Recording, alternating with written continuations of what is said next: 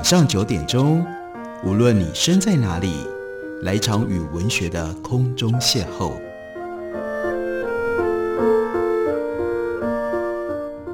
杨照谈书，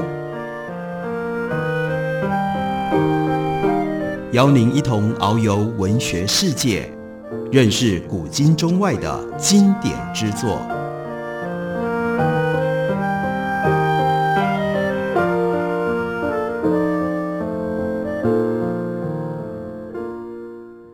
各位听众朋友，大家好，欢迎收听杨照谈书。本节目以台北广播电台 FM 九三点一，每个星期一到星期五晚上九点为大家播出。我是杨照，在今天的节目当中要为大家介绍的，这是三民书局的新书，作者是政大历史系的周慧敏教授，书名叫做《不只是盛宴：餐盘里的欧洲文化史》。我们对欧洲史的认识跟理解，可以有各种不同的角度切入。这本书呢，就特别涵盖了从史前文化到当下当今，纵观欧洲几千年的饮食文化发展。人类本来只是为了生存而吃而喝，不过随着人的发展，我们从动物性进入到一种文化的阶段，吃喝琐事就变得越来越不简单了。吃吃喝喝的背后，就反映了各式不一样的观念。形成了饮食的文化史。例如说，喝酒这件事情，我们放在历史的背景底下，欧洲中世纪的时候，饮酒是必要的行为。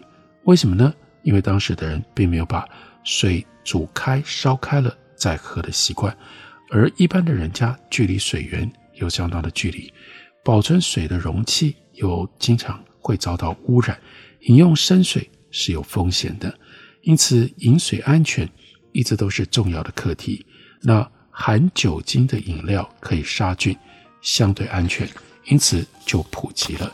中世纪的时候的酒类包括了谷类酿造的啤酒和葡萄所酿的葡萄酒。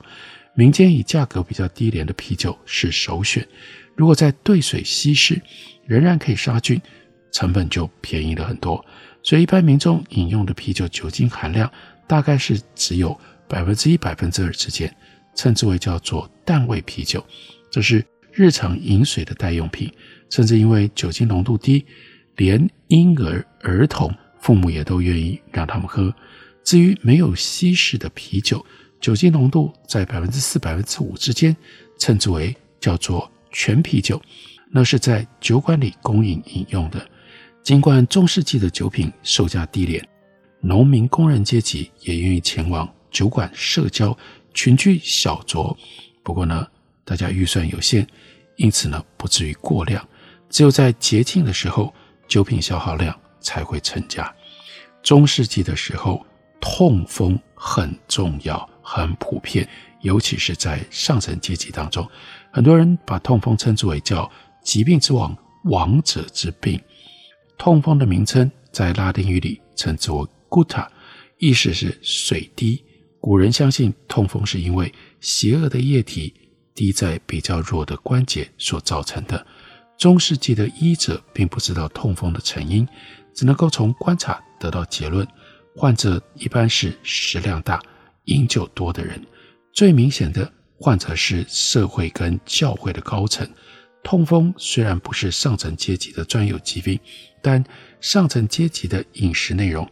的确，因为包含了大量这方面的元素，比常人饮食更容易引发痛风。无论社会阶级或者是经济能力，痛风患者又多半是男性，好发的年龄大概是在四十岁到五十岁之间。一七零三年，葡萄牙国王佩德罗二世因为西班牙王位继承问题，决定要和英格兰联盟，葡英双方签订了协约。并且规定，英格兰毛制品可以销往葡萄牙，葡萄牙的酒品也可以销往英格兰。条件条约执行的期间，英格兰的痛风患者人数突然增加。许多医生总结这个现象，认为葡萄酒会造成痛风。酒精的确是痛风的危险因子之一。十八世纪初的英格兰医生认为，来自于葡萄牙的波特酒引发痛风。许多人因而改喝当时供应日渐增加的啤酒跟 whisky，，但也同样导致了痛风。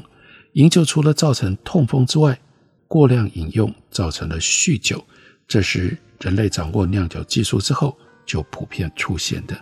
例如，罗马人尽管只饮用酒精浓度比较低的葡萄酿造酒，甚至掺了三到五倍的水来加以稀释，仍然免不了饮酒过量。他们为了要防止宿醉头痛，饮酒的时候还会刻意戴上由月桂所制造成的头冠，借由这种香气来避免身体不适。可见人们早已经认识饮酒过度对于个人健康的影响。另外呢，也刻意的谋求预防。然而，当酒品能够便宜而且随处取得，饮酒成为平常的事情，加以能够有效自我节制的人。相对比较少，酒精造成的生理影响就恶化成了社会问题。由于中世纪欧洲地区的啤酒跟葡萄酒相当的普遍，而且价格相对低廉，一般的平民都能够负担。再加上各种酒店酒馆四处林立，人们饮酒蔚然成风，饮酒过量导致的宿醉头痛这些症状经常见到。许多城区的市民阶级也很喜欢喝酒，很多地区的受薪阶级薪资结构当中，往往包含了定量的酒品，像是啤酒，那就是包括在薪水里面提供的。许多地方的修道院，每一名僧侣每个礼拜可以有五公升左右的啤酒配给，以保障饮用品的安全。所以教士当中也经常发生饮酒过量的问题。此外，在贵族的饮宴或者是庆功当中，饮酒是最重要的活动。许多宴会的主人甚至以宾客醉酒程度来衡量宴会是不是成功。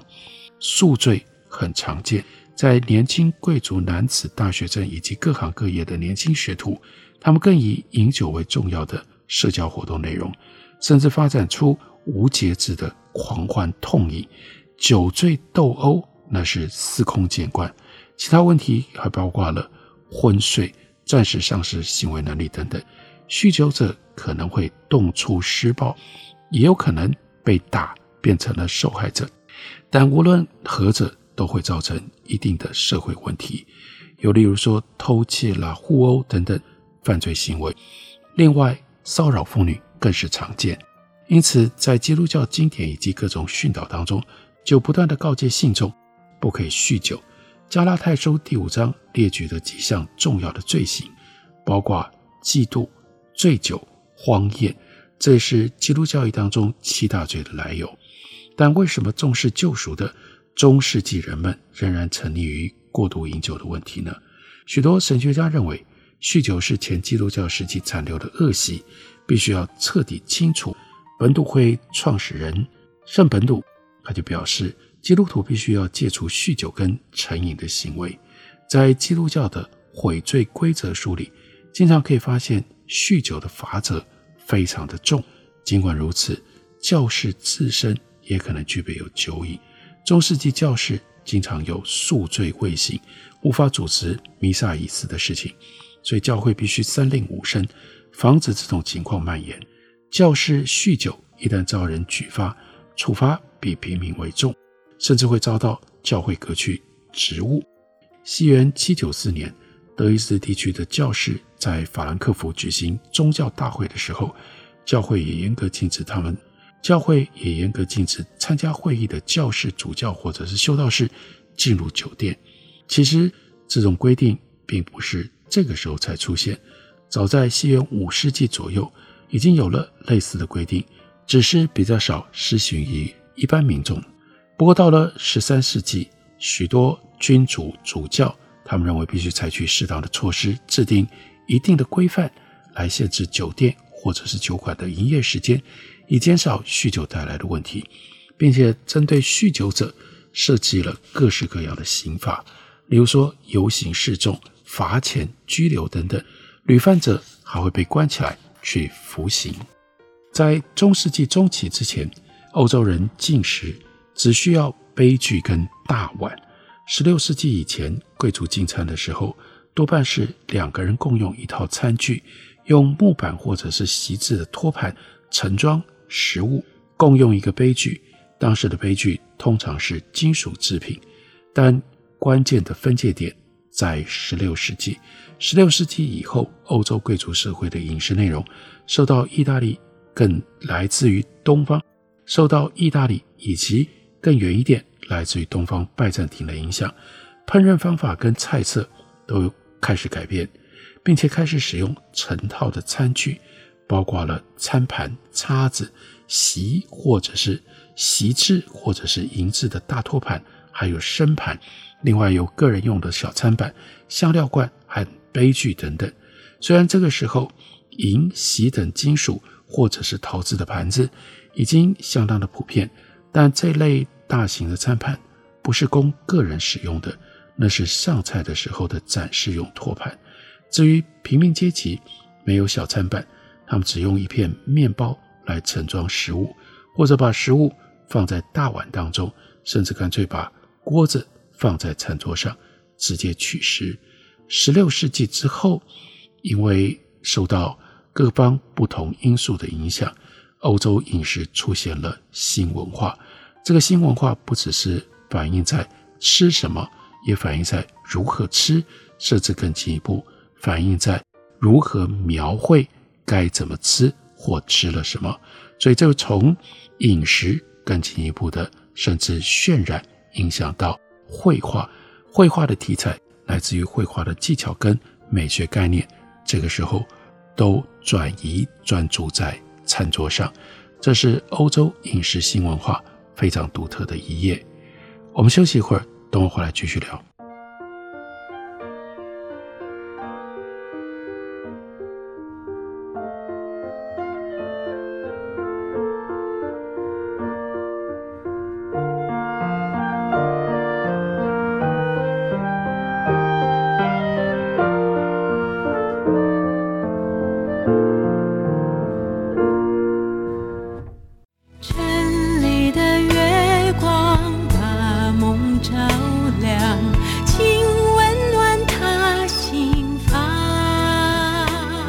Hello，大家好，我是于台烟，听见台北的声音，就在台北广播电台 FM 九三点一 AM 一一三四。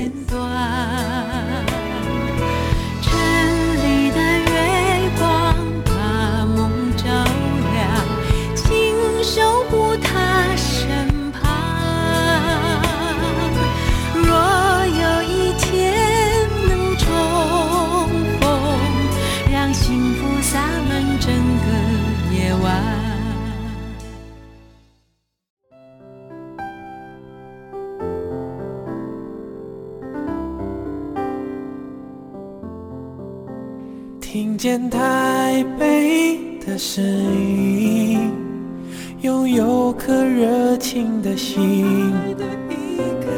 有爱与梦想的电台，台北广播 FM 九三点一。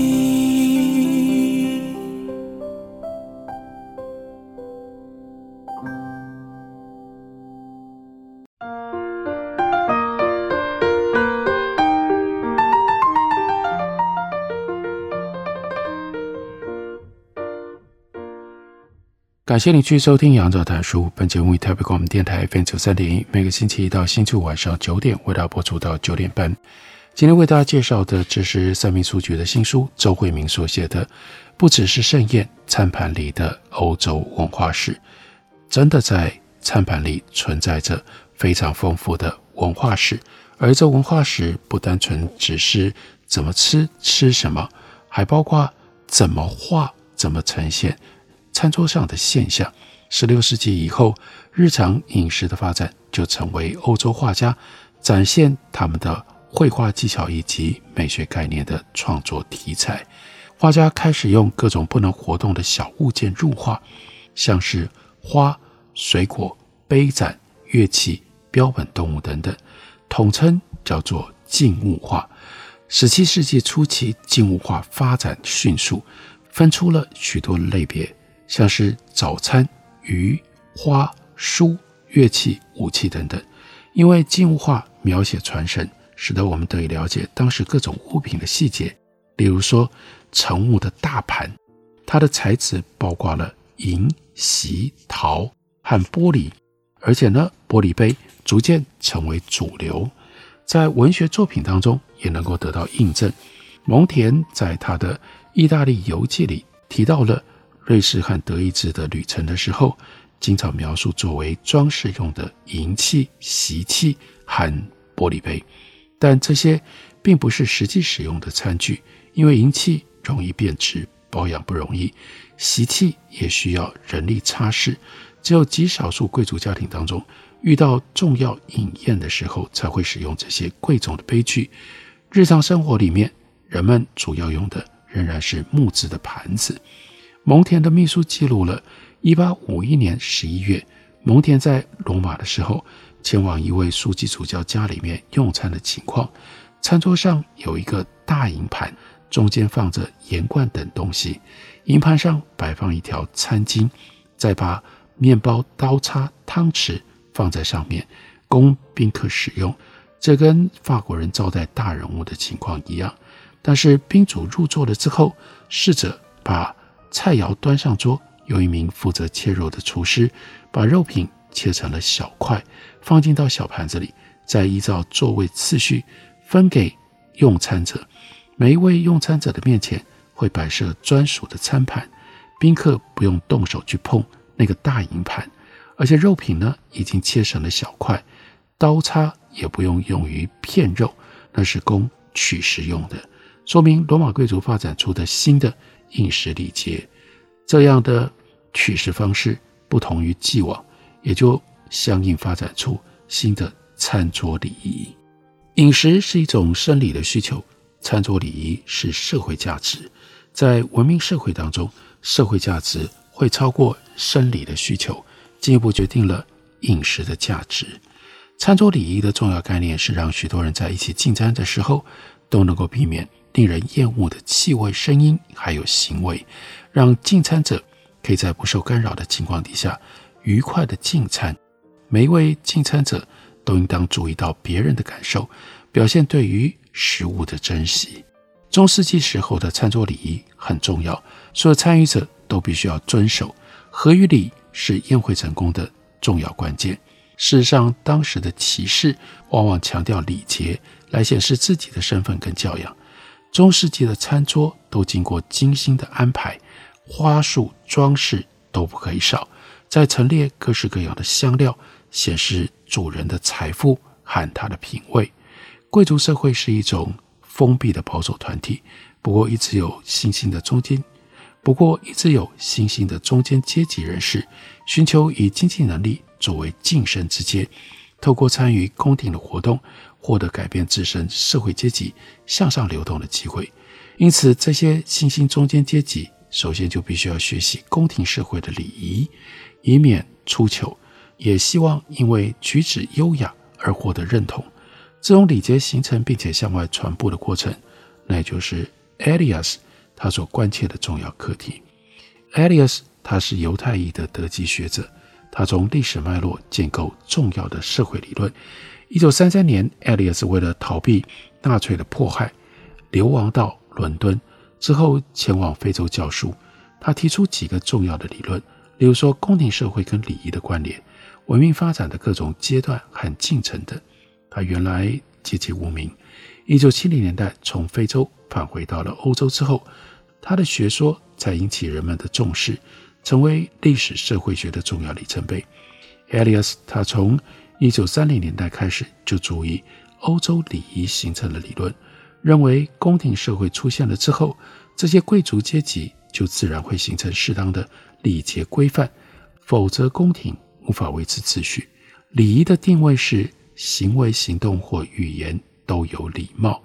礼仪的规范在英文里称之为叫 courtesy，在德语称为 Hoflichkeit，两者都源自于宫廷。宫廷礼仪规范一般是长期自然形成的，当然也有可能是经由国君或者是主事者来制定，用来维持宫廷秩序。年轻低阶的贵族必须将这些宫廷准则。内化成为自然的行为，那是他们教养非常重要的一部分，因为只有这样才能够被接纳成为贵族团体的成员。艾利斯特别提到了文艺复兴时期的伊拉斯谟斯作为例证。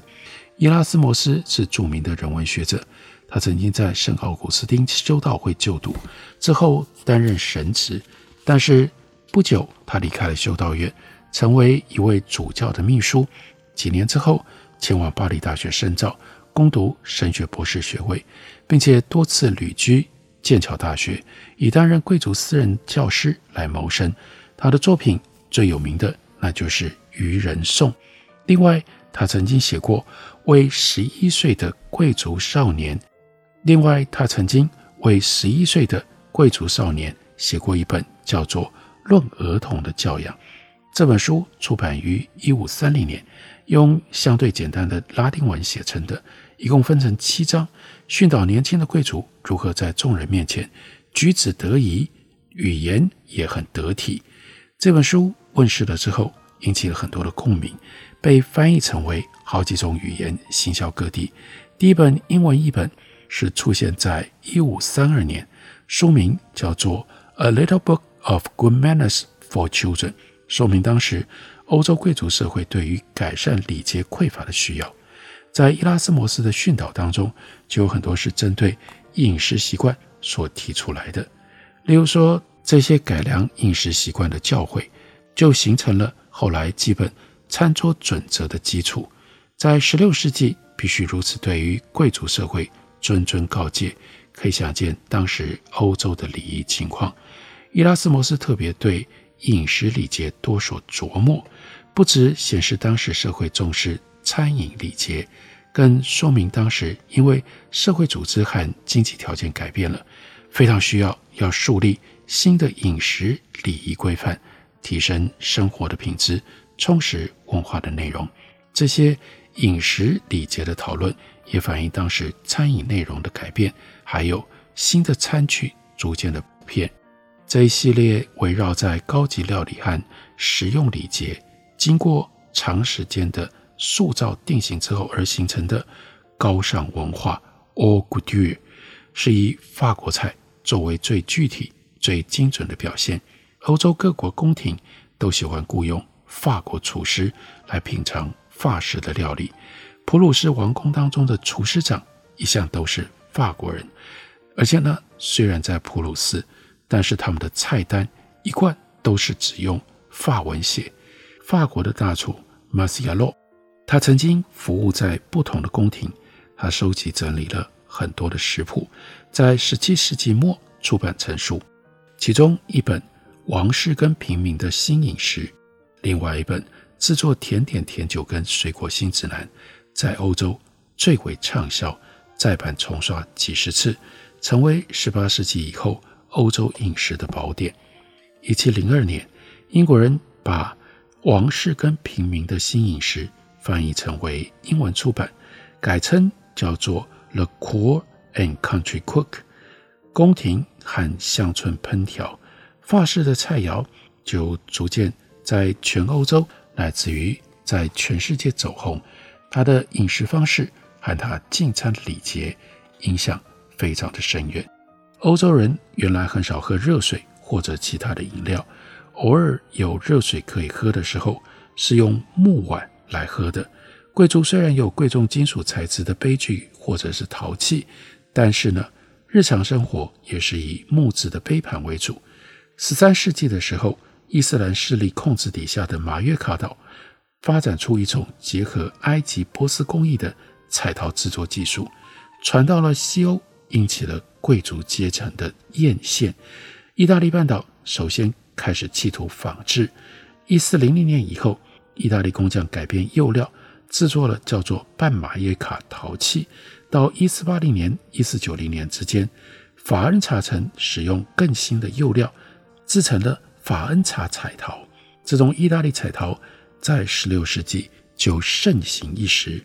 大多数制成了大圆盘，盘面呢还会描绘神话的故事。这种彩盘售价高昂，主要用在挂饰，偶尔才真正用在盛装食品上。稍后尼德兰地区发展出各种蓝色图样的盘子，称之为用今天荷兰的城市 Delft 命名，就称之为叫 Delft 餐具，产量高，价格也便宜许多。欧洲人逐渐用这种陶盘来作为餐具，餐盘食具随着礼仪而跟着改变，倒过来，新的餐盘、新的食具也就影响了人们决定该怎么吃。能怎么吃，以及怎样吃才是对的，这一切是混杂在一起，笼罩了历史时期绝大部分的人生活当中最核心、最关键的一件事，那就是吃喝。吃喝不是那么简单，沿着吃喝，我们能够看到非常丰富的饮食文化史。这本书书名叫做《不只是盛宴，餐盘里的欧洲文化史》。介绍给大家，推荐给大家，感谢你的收听，我们明天同时间再会。